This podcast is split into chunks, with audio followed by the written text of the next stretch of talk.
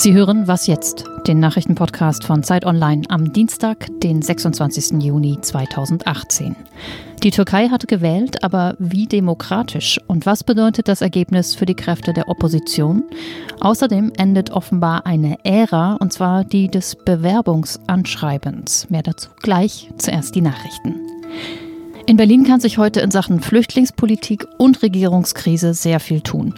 Bundeskanzlerin Merkel empfängt am Morgen den neuen spanischen Regierungschef Pedro Sanchez und hofft auf seine Hilfe in der Zusammenarbeit natürlich. Mittags trifft sie dann den EU-Ratspräsidenten Donald Tusk und am Abend kommt der schwierigste Teil. Die Spitzen von CDU, CSU und SPD treffen sich zum Koalitionsausschuss und wollen über nationale Maßnahmen in der Flüchtlingskrise beraten. Der NSU-Prozess wird heute fortgesetzt mit möglicherweise absehbarem Ende.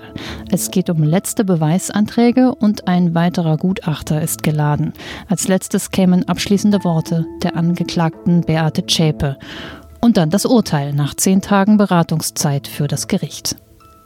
Redaktionsschluss für diesen Podcast ist 5 Uhr.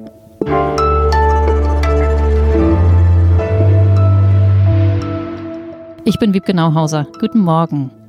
Ein Fest der Demokratie, so nennt Staatspräsident Erdogan seine Wiederwahl als Staatsoberhaupt der Türkei mit mehr als der Hälfte der ausgezählten Stimmen.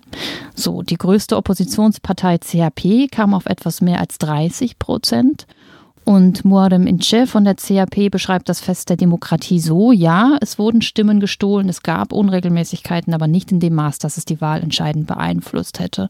Und so ungefähr sagt es die OSZE jetzt auch. Was macht man mit so einem quasi sauberen Wahlergebnis und vor allem, was macht die Opposition damit? Und darüber wollen wir reden mit äh, Michael Thumann. Er ist außenpolitischer Korrespondent der Hauptstadtredaktion der Zeit. Grüße dich, Michael. Hallo.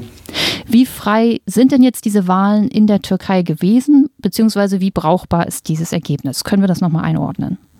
Also sauber und frei fand ich sie jetzt nicht, weil es ist halt im Vorfeld äh, sehr viel gelaufen. Es waren Wahlen im Ausnahmezustand und ähm, da ist die Kampagne für die Opposition naturgemäß schon sehr eingeschränkt. Entsprechend wenig hatte sie Zugang zu Medien, ähm, zu Fernsehen, insbesondere, was dann die meisten so sehen.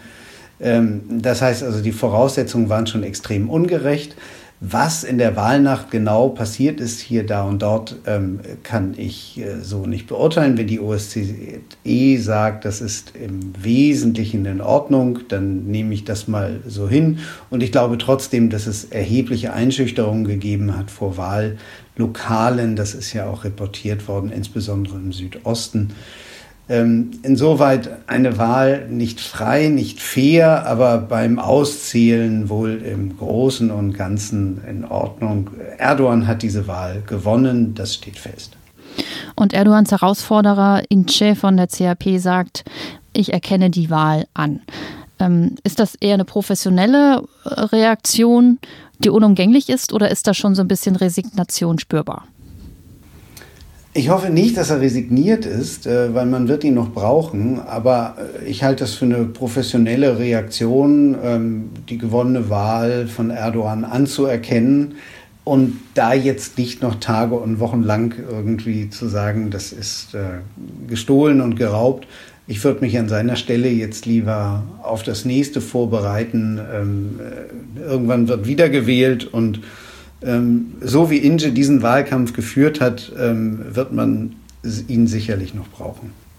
Auch im Parlament ist die prokurdische HDP mit eben mehr als 10 Prozent der Stimmen. Hast du damit gerechnet? Es war einfach immer auf das Messerschneide. Und ähm, Insoweit die HDP war mal nicht drin und äh, seit der äh, letzten Wahl war sie halt drin und das ist ihr jetzt wieder gelungen und das ist einfach ein sehr gutes Zeichen. Sie bekommt als linke und ähm, äh, säkulare Partei bekommt sie auch Stimmen von Nicht-Kurden. Ähm, ich selbst habe Freunde in, in Istanbul, sunnitische Türken, die wählen die auch, weil sie ihre Ziele unterstützen. Also es ist nicht rein eine ethnische Partei. Äh, sondern eine, eine wirklich politische Partei, die über die Kurden hinaus viele anspricht.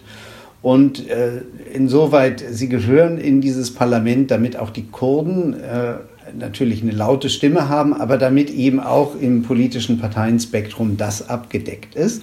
Leider besteht immer die Gefahr aufgrund der bestehenden Gesetze, dass ähm, ihre Abgeordneten äh, verhaftet werden und äh, weil sie nicht die entsprechende Immunität genießen.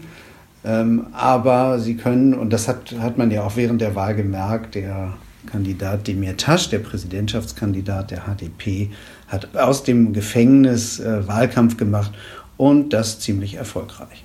Und kann man eine Prognose wagen, wie die Zusammenarbeit zwischen HDP und CRP sein wird? Das ist ein ganz schwieriges Verhältnis zwischen diesen Parteien, weil die CHP, ähm, die sich im Gespräch mit westlichen Gesprächspartnern immer gern so als sozialdemokratische Partei darstellt, ähm, das ist sie gar nicht. Die CHP ist von ihrer Herkunft her eine republikanisch, ideologisch säkulare Partei, manchmal halb links, äh, aber sie ist sehr nationalistisch. Und sie ist türkisch nationalistisch. Und das bringt sie in einen ganz natürlichen Gegensatz mit der HDP, die eben die Stimme der Kurden ist, dieser pro-kurdischen Partei. Ähm, Muharrem Ince, der jetzige Präsidentschaftskandidat der CHP, hat diesen Graben erstmalig versucht zu überwinden. Ähm, im Wahlkampf. Das war ein sehr, sehr guter Anfang. Aber da ist noch ganz viel Arbeit zu leisten, einfach deshalb, weil eben dieser Antagonismus, diese Feindschaft zwischen den säkularen Nationalisten der CHP und ähm, der kurdischen Partei besteht. Ähm, viele in der CHP tragen das nicht mit, was Inge an ähm, Offerten gemacht hat in Richtung HDP. Insoweit hat er dann noch viel Überzeugungsarbeit zu leisten. Aber wenn ihm das gelingt, ist das absolut der richtige Weg. Herzlichen Dank dir. Gerne.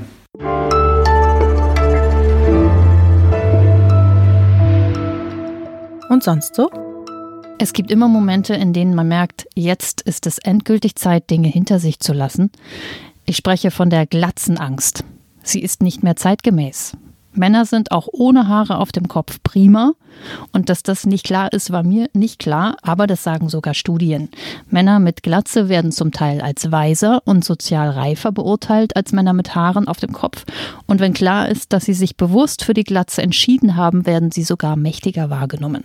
Ach so, und Medikamente übrigens, die den Haarwuchs fördern, wirklich fördern, erwiesenermaßen, machen gerne depressiv. Also auch keine gute Idee. In einem Online-Artikel führen wir das ganze Grauen nochmal aus. Es lohnt sich auf ganzer Linie Glatzenangst ad acta zu legen.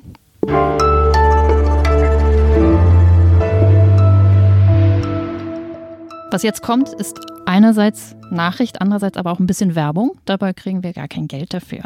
Die Deutsche Bahn will von angehenden Azubis kein Anschreiben in der Bewerbung mehr. Juliane Frisser aus dem Arbeitsressort bei Zeit Online hat sich mit dem Thema beschäftigt. Grüß dich erstmal, Juliane. Hallo. Für welche Berufe fällt denn jetzt bei der Bahn das Anschreiben weg? Also das fällt wirklich für alle Ausbildungen weg, die man so bei der Deutschen Bahn machen kann. Also wirklich egal, was die Bewerber werden wollen, ob die jetzt Lokführer werden wollen oder Elektronikerin oder Kaufmann, Informatikerin, Fachkraft für Lagerlogistik. Ab Herbst reicht es dann, wenn du online nur noch Lebenslauf und Zeugnisse einreichst. Und das geht dann auf jeden Fall schneller für den Bewerber. Aber warum macht die Bahn das genau? Ja, unter anderem aus genau dem Grund. Bei der Bahn heißt es, dass sie es für den Bewerber so einfach wie möglich machen wollen. Ja, und dass es gerade für Schüler schwierig sei, so ein Motivationsschreiben zu formulieren. Und auf Bewerbungsschreiben zu verzichten, ist für die Bahn also ein Weg, sich als attraktiver Arbeitgeber zu präsentieren. Ja, und die Bahn will dieses Jahr insgesamt 19.000 neue Mitarbeiter einstellen. Das ist eine ganze Menge und da schadet es wahrscheinlich auch nichts, den Bewerbungsprozess so ein bisschen zu verschlanken, sage ich mal. Ja, und äh, zumal die Bahn versteht das jetzt, glaube ich, auch als Test, denn wenn sich der Verzicht auf das Anschreiben bei den Azubis bewährt, dann äh, wird das wohl auch auf andere Bewerber ausgeweitet. Das klingt erstmal logisch, ähm, aber ist es auch sinnvoll, dass man den Bewerbern so ein scheinbar wichtiges Instrument zur Selbstdarstellung nimmt, womit man auch mal eine Lücke im Lebenslauf irgendwie kaschieren kann? Also ich denke nicht, denn damit das als Instrument zur Selbstdarstellung funktioniert, äh, müssen Personaler die Anschreiben ja tatsächlich lesen und wichtig finden. Genau das tun aber viele nicht. Es gibt eine amerikanische Studie, bei der haben 2000 Personalverantwortliche und Recruiter, ähm, die haben da mitgemacht, wurden zum Thema Bewerbungen befragt. Ja, und 90 Prozent von denen haben gesagt, dass sie das, Achtung, das Anschreiben überhaupt gar nicht lesen. Und sogar 97 Prozent, also praktisch alle, haben gesagt, dass sie wirklich allein auf Grundlage des Lebenslaufs entscheiden, wen sie zum Vorstellungsgespräch einladen und wen nicht. Vielen Dank, Juliane Frisse. Das Ende einer Ära, das Anschreiben in Bewerbungen stirbt. Müssen wir traurig sein. Ich bin Wiebke Nauhauser und wir, also ich und das Podcast-Team, wünschen einen guten Dienstag und wir freuen uns, wenn Sie uns morgen auch wieder zuhören. Bis dahin.